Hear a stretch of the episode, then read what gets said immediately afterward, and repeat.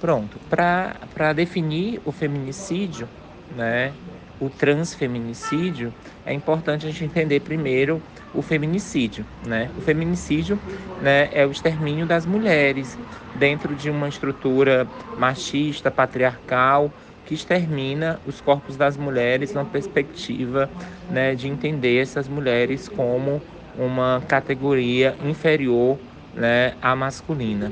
E aí, dentro dessa lógica é, de gênero, binária, homem mulher, a partir do Ocidente, as travestis e as mulheres transexuais pertencem também né, a essa categoria é, feminina, essa amplitude do que seria feminino no Ocidente.